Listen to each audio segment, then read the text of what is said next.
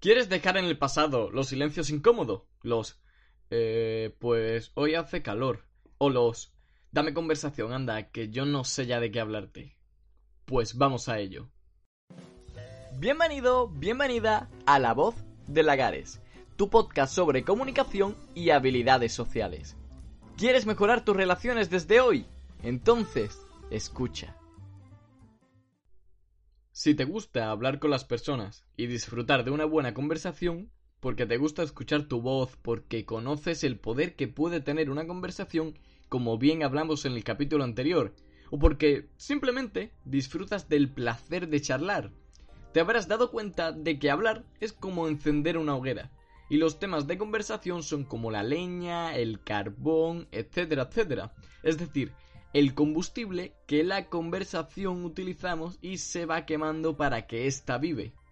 A lo largo de mi vida he tenido muchas conversaciones con personas completamente diferentes, lo que ha generado que tenga que vivir muchos silencios incómodos, decir muchas tonterías para animar la conversación porque realmente tenía ganas de hablar, y descubrir a base de prueba y error cómo puede uno no quedarse nunca nunca sin temas de conversación.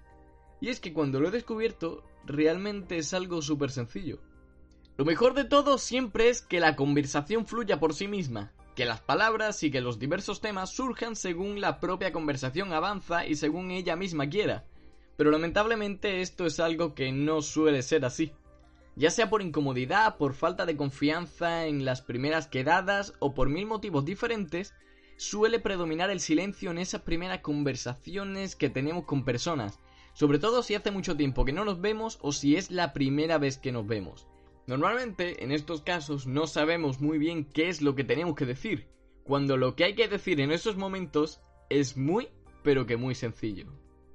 Primero de todo, y lo que siempre solemos tirar en primera instancia, preguntar. Podemos empezar rompiendo el hielo cuando no sabemos qué decir con lo que yo denomino las preguntas de control. Es decir, esas preguntas que suelen abundar en las comidas familiares. ¿Qué tal? ¿Cómo va el trabajo? ¿Cómo va la vida? ¿Cómo va la familia? ¿Y ese proyecto que tenías? ¿Qué tal va? Los niños, la carrera, el perro, ¿te está gustando lo que estudias? ¿En qué curso vas? ¿Cómo va el carnet del coche? Etcétera, etcétera. Preguntas de control sobre, algún ámbito de la vida de la otra persona. Y si la otra persona está dispuesta, puede que incluso al terminar de, responder tu pregunta, te realice la misma pregunta o que te responda de una manera que sea el inicio de una buena conversación. Si no es así, si ves que la otra persona te responde cortante, que te responde y punto, pasamos al siguiente punto. Puedes terminar tus preguntas de control con la mágica pregunta de ¿y a ti qué te gusta? Respecto a un tema concreto o respecto a lo que sea, puedes preguntarle simplemente a ti qué te gusta en general, qué te gusta hacer en la vida. ¿Por qué? Porque a los seres humanos nos gustan las personas que nos hacen sentir bien, y una forma que tenemos de hacernos sentirnos bien a nosotros mismos es hablar, o mejor dicho, hacer hablar a esa persona de aquello que le gusta. ¿Por qué? Y tú lo sabrás bien.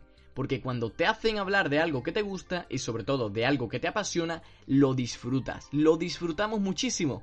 Y si no piensa, piensa en una persona que hayas conocido alguna vez en tu vida que tenga una pasión de verdad. Que le hayas preguntado o que ella misma haya empezado a contar y se haya pasado horas y horas hablando de aquello que le gustaba.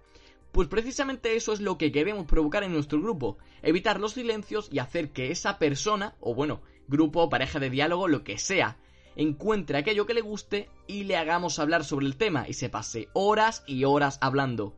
De esta manera, además de hacerle sentir bien, de hacerle sentir a gusto, disfrutará muchísimo de la conversación y nunca faltará.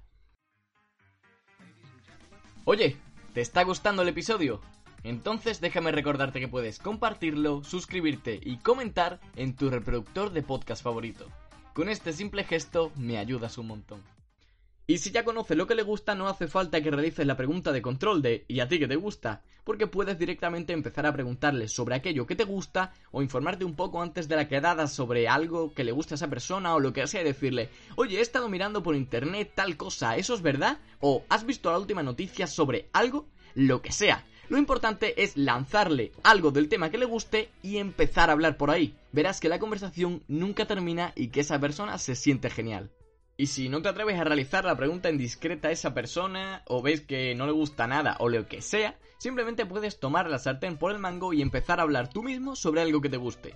comienza a hablar sobre algo que te guste a ti, algo que hayas hecho hace poco relacionado con esa pasión que tienes, siempre midiendo el interés de la otra persona hacia la conversación, porque si ves que no tira, para y acude a los siguientes temas, pero si ves que a esa persona le interesa lo que estás diciendo y le gusta, continúa hablando. Lo importante en este punto es que no pequemos de pesados, porque estamos hablando sobre nosotros y sobre lo que nos gusta a nosotros. Pero nadie dice que esa persona tenga ganas de escucharlo ni que a esa persona le interese.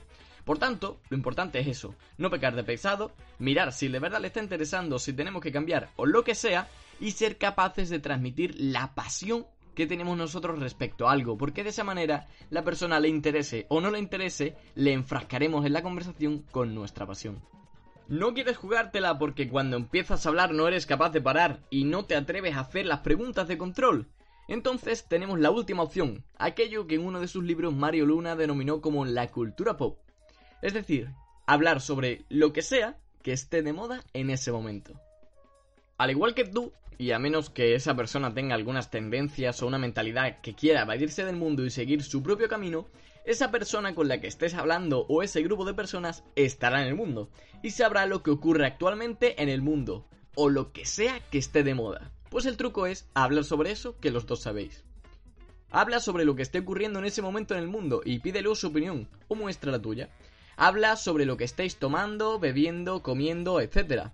Habla sobre el nuevo álbum de que sacó no sé quién habla sobre la nueva película que protagoniza no sé cuánto. Y si ni siquiera tú mismo o tú misma sabes lo que está pasando en el mundo, ni te suena ningún álbum, ni ninguna nueva película, ni nada de nada, lleva la cultura pop hacia vuestras propias vidas. Y le dices, oye, el otro día vi tal película y me encantó. ¿La conoces? O, mira, ¿me puedes recomendar alguna canción que estoy harto de escuchar siempre lo mismo? Etcétera, etcétera. Hay mil cosas sobre la actualidad que podéis hablar y seguir hablando y es casi imposible que lo agotéis todo. A este punto hay que añadirle una especie de disclaimer, y es que entre la actualidad reside la religión, la política, el fútbol y demás temas que generan disputa y roturas familiares. Yo que tú no me la jugaría a hablar de estas cosas cuando tienes poca confianza con una persona, sobre todo si lo que quieres es caer bien, porque las personas tienden a apropiarse de los pensamientos como suyos, y entonces cuando alguien les muestra otro punto de vista o intenta hacerle una contra opinión suelen ofenderse, así que para evitar malos rollos, mejor dejemos estos temas aparte. Y con todo lo que hemos hablado en este capítulo, es imposible que en algún momento, si tú quieres, claro está, te quedes sin tema de conversación. Te lo prometo desde mi propia experiencia. De cualquier manera, aunque ya lo hablaremos en un capítulo del podcast, los silencios no son malos y pueden decir mucho más que una buena conversación. Y si ves que la conversación no surge, que lo estás dando todo y no terminas de estar cómodo, no estar cómodo hablando con esa persona, simplemente busca otra.